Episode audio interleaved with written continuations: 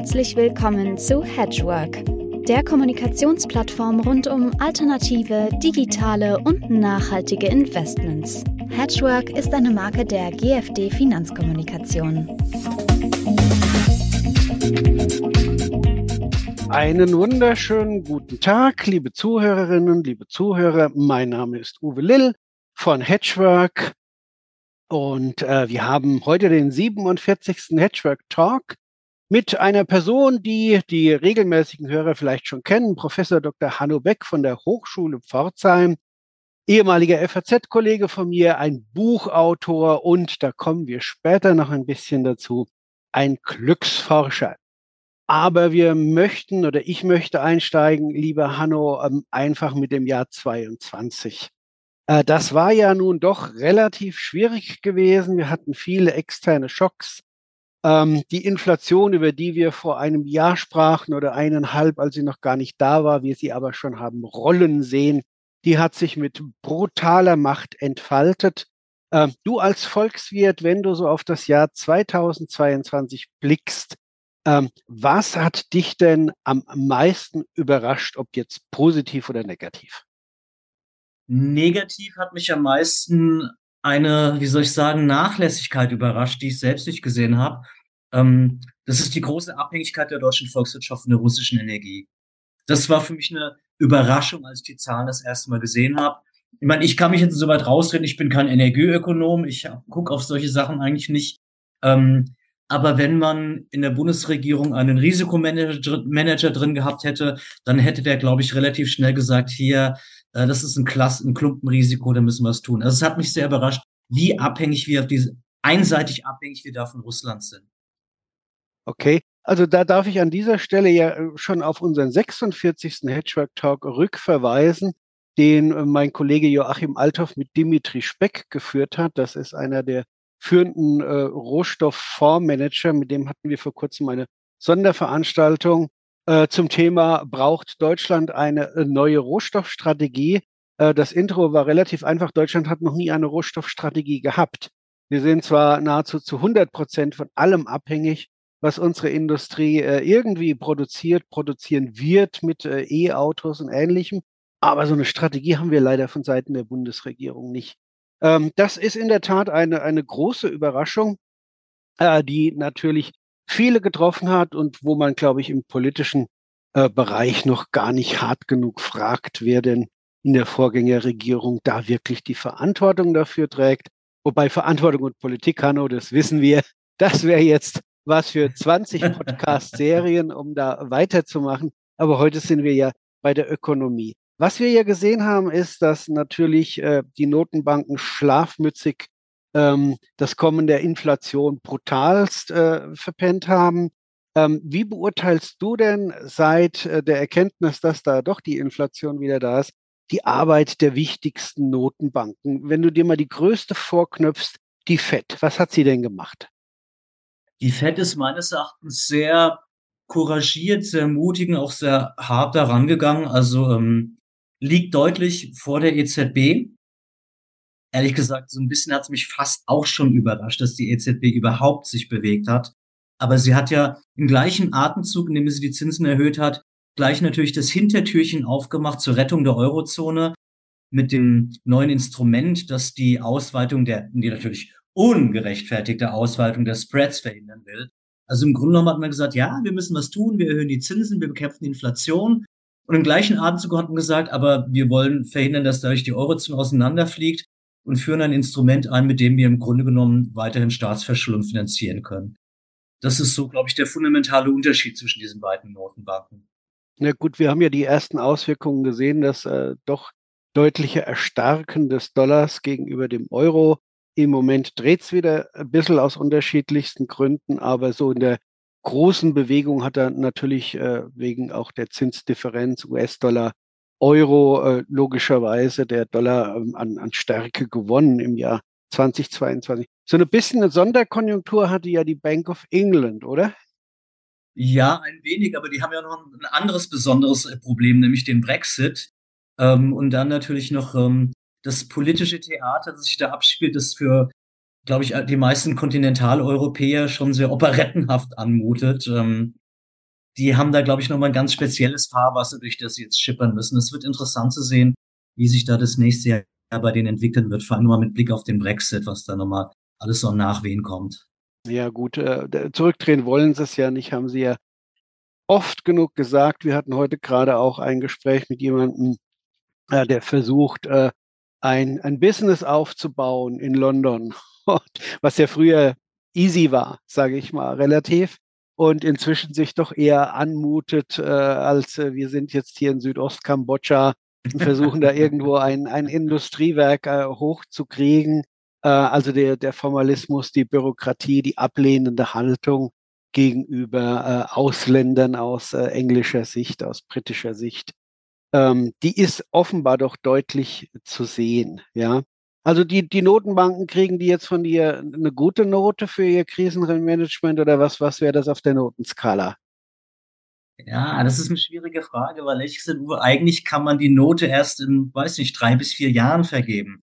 Weil dann, das, das geschieht ja alles unter einem, dem Schleier der Unwissenheit, ja. Und ähm, das ist ja ein Stochern im Nebel. Dann kommt man dazu, dass Notenbankpolitik eine sehr langfristige Wirkung hat. Das heißt, wenn, ist wie beim Öltanker.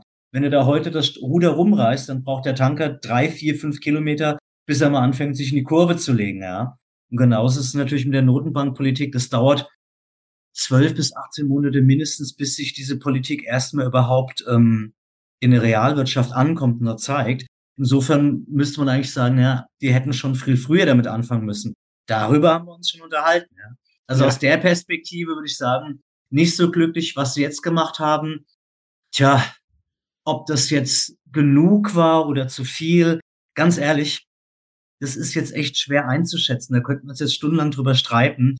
Ähm, lass uns mal in zwei Jahren nochmal drüber reden, da können wir mit Abstand also wir, drauf gucken wir, und dann wir, eine Note wir einigen, wir einigen uns darauf, Hanno, es war auf jeden Fall zu spät. Ja, ja. das war's, ja. Okay, also auf der anderen Seite steht ja immer eine sogenannte Fiskalpolitik. Das heißt, was machen jetzt äh, sozusagen die Regierungen und ihre Finanzminister, die ja dann auch äh, eingreifen und versuchen in diesen wirklich nicht einfachen Zeiten äh, zu, zu steuern, das noch zu steuern, äh, wo die Zentralbanken die, die Zinsen radikal erhöhen. Ähm, äh, hast du da eine Meinung, äh, wie ist es den Amerikanern gelungen, wie ist es den Europäern gelungen? Tja, hier ähnliche Antwort, das ist sehr, sehr schwierig. Das erste Problem aller dieser Programme ist, dass sie natürlich die Inflation erhöhen. Ja. ja das kannst du schon im Erstsemester Makromodell verschiebt sich dann die S-Kurve, die AD-Kurve nach oben und dann zack kriegst du höhere Preise, weil einfach die Nachfrage durch befeuert wird. Das zweite Problem ist, ist die Dinge natürlich intelligent auszugestalten. Nehmen wir zum Beispiel mal eben Gaspreisbremsen oder Strompreisbremsen. Eigentlich wollen wir, dass die Leute sparen, aber dann bezahlen wir in die Gasrechnung, die Stromrechnung. Das beißt sich natürlich. Also muss man dann hier eine sehr delikate Balance finden zwischen Entlastung der Leute, aber genügend Anreize zum Sparen. Und das dritte Problem ist natürlich die Zielgenauigkeit dieser Programme, dass diese Programme in vielen Fällen einfach mit der Gießkanne ausgegossen werden. Also nimm mal den, was ist den Klassiker mit dem 9-Euro-Ticket, ja, ähm, wenn ich noch ein, zu der Zeit, wo ich noch in Frankfurt gearbeitet hätte, hätte mir das pro Monat, ich weiß nicht, 200, 300 Euro gespart, ja. Und ähm, du weißt selber, Uwe, als FAZ-Redakteur lebt man immer hart an der Armutsgrenze, aber es ist schon so, dass ich auch ohne dieses Geschenk durchgekommen wäre, ja. Jetzt als Hochschullehrer, wo man noch härter an der Armutsgrenze lebt als als FAZ-Redakteur, ähm, profitiere ich davon nicht, ja. Also viele dieser Maßnahmen sind wirklich mit der Schrotflinte geschossen, treffen zum Teil die Richtigen, also Leute, die wirklich Hilfe benötigen, treffen zum Teil Leute, die sagen, das ist ein netter Bonus, da kann ich meinen Golfclub dann noch dann besser abbezahlen. Ähm, das ist ganz, ganz schwierig. Ähm, das beseitigen lässt sich kaum aus zwei Gründen. Erstens mal, weil es extrem schwierig ist, wirklich zielgenau Maßnahmen zu machen. Also man ist ja dann selbst immer wieder erstaunt in einem Land, in dem man jeden Antrag fünfmal auf Papier einreichen muss, dass es dort offensichtlich den Behörden nicht möglich ist, einkommensorientierte Beihilfen zu geben. Ja, dass da also, dass es wirklich an den, an den Daten wohl scheitert. Und das zweite, es scheitert an der Politik, weil als Politiker, mal ganz zynisch gesprochen, hast du nicht unbedingt das Interesse, nur die Ärmsten der Armen mit Geld zu versorgen. Weil das sind zu wenige dann, um Relevanz zu sein für die Wahl. Und wir wissen auch aus Studien, das sind die Leute, die tendenziell eher nicht wählen gehen. Die Leute, die tendenziell eher wählen gehen, den musst du halt eben Prämien für Elektroautos oder ähnliche Scherze, äh, die, die damit bedenken, damit die später wählen. Ja, es ist also ein technisches und ein politisches Problem, weniger ein ökonomisches. So ist das. Maximiere die Chance meiner Wiederwahl in T kleiner gleich 4, die einzige Nutzenmaximierungsfunktion eines jeden Politikers über alle Parteien hinweg. Na, das ein, die dachte dann schon wieder. Ja, du bist ja ein profunder Volkswirt, ein Schreiber, ein Vielschreiber. Wenn du jetzt, ähm, ich sage jetzt mal, unserer Regierung oder der amerikanischen Regierung ähm, Hilfestellung geben dürftest, Beratung geben dürftest, was würdest du denn sagen, was hättest du und deine professoralen Kollegen denn für Hinweise, äh, denen sie mal nachgehen sollten? Ui, kleiner hast du es nicht, gell? Nein, heute machen wir zum Jahresende machen wir die große Kiste auf. ja, ganz schwer. Also ich denke schon, die, ähm, die FIS-Programme sind in der Tat nötig. Ich würde halt wirklich versuchen, die sehr viel pass- und zielgenauer zu machen. Ja, auch wenn das schwierig ist, aber das wäre ja auch ein guter Anlass, endlich mal mit der viel beschworenen Digitalisierung etwas mehr voranzukommen. Ähm, was auch schwierig ist, diese Zahlungen müssen ähm, zeitnah erfolgen. Also ein schönes Beispiel dafür ist, sind die 300 Euro, die wir schon gezahlt bekommen haben für unsere, für unsere Nebenkosten, die wir dieses Jahr schon gezahlt bekommen haben und die Nebenkostenabrechnung kommt erst nächstes Jahr. Ja, bis dann sind die 300 Euro schon längst umgesetzt in irgendwas. Und dann im nächsten mit der Nebenkostenabrechnung ist man dann völlig überrascht. Also es muss zeitnah sein, es muss sehr gezielt sein. Ähm, und dann natürlich die Frage, ähm, die kann ich auch nicht beantworten, wie viel muss es sein? Also ich würde versuchen, diese Programme vor auf eine soziale Effizienz zu trimmen. Das heißt, ähm, FAZ-Redakteure, Hochschullehrer äh, sollten davon tendenziell eher nicht profitieren.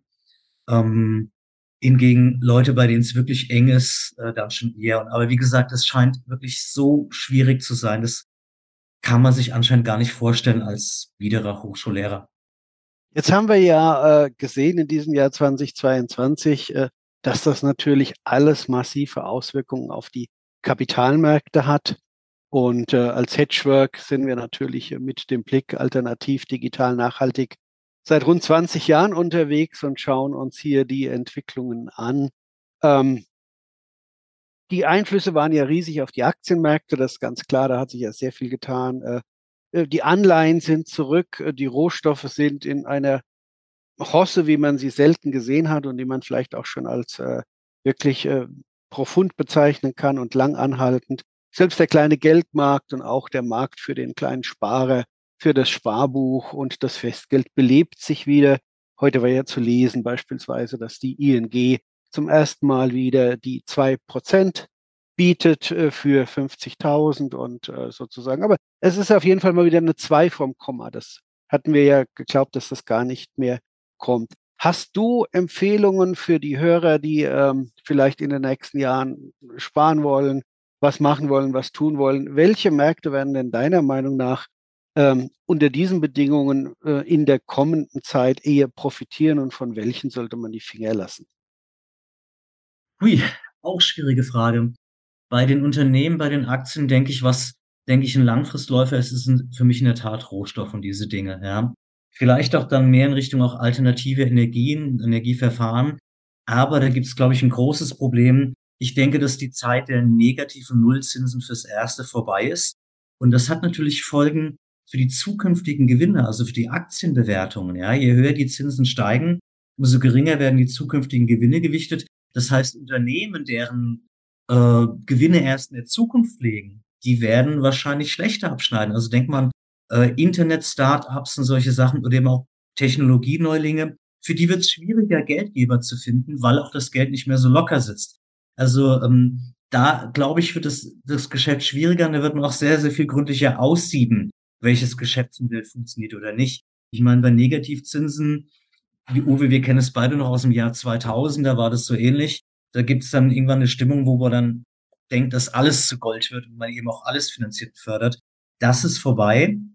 Und deswegen für mich persönlich sind auch die ganzen Internetunternehmen, auch die großen natürlich wie Amazon, Facebook, Apple, ich glaube, dass deren Zeit fürs Erste eigentlich vorbei ist und dass wir uns wieder auf Oldschool-Wertinvestments besinnen werden, wie eben Versorger oder vielleicht auch anscheinend läuft es selbst in Krisenzeiten Luxus immer noch gut und solche Sachen. Also die ganzen Sachen, die man äh, auch im Jahr 2000 gemieten hat, weil es langweilig war, äh, Brot- und Butterunternehmen, mit denen du dann natürlich auch keine 30 Prozent pro Stunde machst, ja, sondern eben dann deine soliden, lass es zwei, vier oder manchmal auch sechs Prozent sein. Ja. Ähm, bei Anleihenmärkten glaube ich, Staatsanleihen natürlich immer, aber auch da wesentlich selektiver. Ähm, du kannst natürlich, wenn du ein zynischer Spieler bist und ähm, du denkst, dass die EZB tun wird, whatever it takes, um den Euro zu retten, ist es jetzt vielleicht auch eine gute Idee, dann in krisengeschüttelte Anleihen wie Italien zu gehen zum Beispiel. Ähm, dasselbe Spiel wie 2009. Geht's gut, kriege ich nur einen Zins. Geht's schlecht, werde ich von der EZB rausgehauen. Ich habe auch schon irgendwo das böse Wort von Lagarde-Put gelesen. Ei. Ja, also. so was soll es ja geben, ne? man, man, hört, man hört immer wieder davon, ja. Sehr schön. Ja, führt uns jetzt sozusagen in der letzten Podcast-Sendung zum letzten Themengebiet. Ähm, also für 2022 macht Geld wirklich glücklich, Hanno. Du als ausgewiesener Glücksforscher, der darüber schon publiziert hat, referier doch mal weihnachtlich dazu. Ja, also ganz in Kürze vielleicht für die Leser, die das nicht, oder Hörer, die das nicht kennen. Es gibt in der Tat eine, mittlerweile eine Disziplin, die nennt sich Glücksforschung, die wirklich versucht, mit statistischen Methoden rauszufinden, was macht Leute glücklich. Und dann gab es dann am Anfang Studien, die gesagt haben, Geld macht überhaupt nicht glücklich. Jedes Einkommen über 120.000 brauchen sie nicht mehr. Ähm, wer das glaubt, ich habe das auch schon auf Vorträgen probiert, der kann natürlich das überschüssige Einkommen zum Beispiel mir überweisen. Hat seltsamerweise niemand gemacht. Selbst du, Uwe, erinnere ich mich, warst ja sehr verhalten, als ich das vorgeschlagen habe. Dann siehst du mal, wie wenig ich verdiene, Hanno. ja, aber mittlerweile zeigen echt die meisten Studien ganz eindeutig, Geld ist nicht alles, aber es macht schon glücklicher. Schau mal, du hast ähm, bessere Ernährung, du hast mehr Sicherheit, mehr Rückhalt, du hast in der Regel auch dann eine höhere Ausbildung, weil höhere Ausbildung und höheres Einkommen hängen sehr eng miteinander zusammen. Ähm, du hast mehr Selbstbestimmung in der Regel, du hast mehr Freiheiten, äh, du kannst doch zum Beispiel auch Zeit kaufen, zum Beispiel nur ganz einfach, indem du dir eine Haushaltshilfe holst oder solche Sachen. Also natürlich Nochmal, es ist nicht alles. Geld ist nicht alles. Und die besten Dinge im Leben sind oft keine Dinge.